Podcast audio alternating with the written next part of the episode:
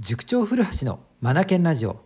この番組は本を読むことを第一とする学び研究所の塾長古橋が日々の授業づくり受験指導教育相談の中で気づいたことを皆さんと一緒に学びに生かしていくラジオです。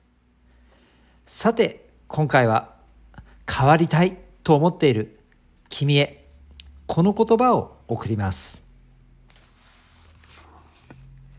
勉強芸術スポーツ。人間関係においてうまくいく人の共通の行動パターンがあります。それは近く同行です。本を読んだり人の話を聞いたりして新しい情報を知った時これやった方がいいなと思うことがありますよね。しかし多くの人は知った後に考えすぎてしまいなかなか行動に移せないんです。うまくいくのかな？人にどう思われるんだろう？などと考えてしまい動けなくなります。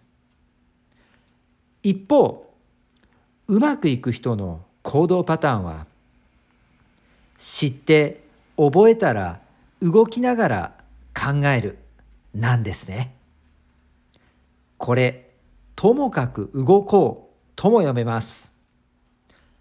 ともかく動いてみるとしたら、あなたは何をしますか？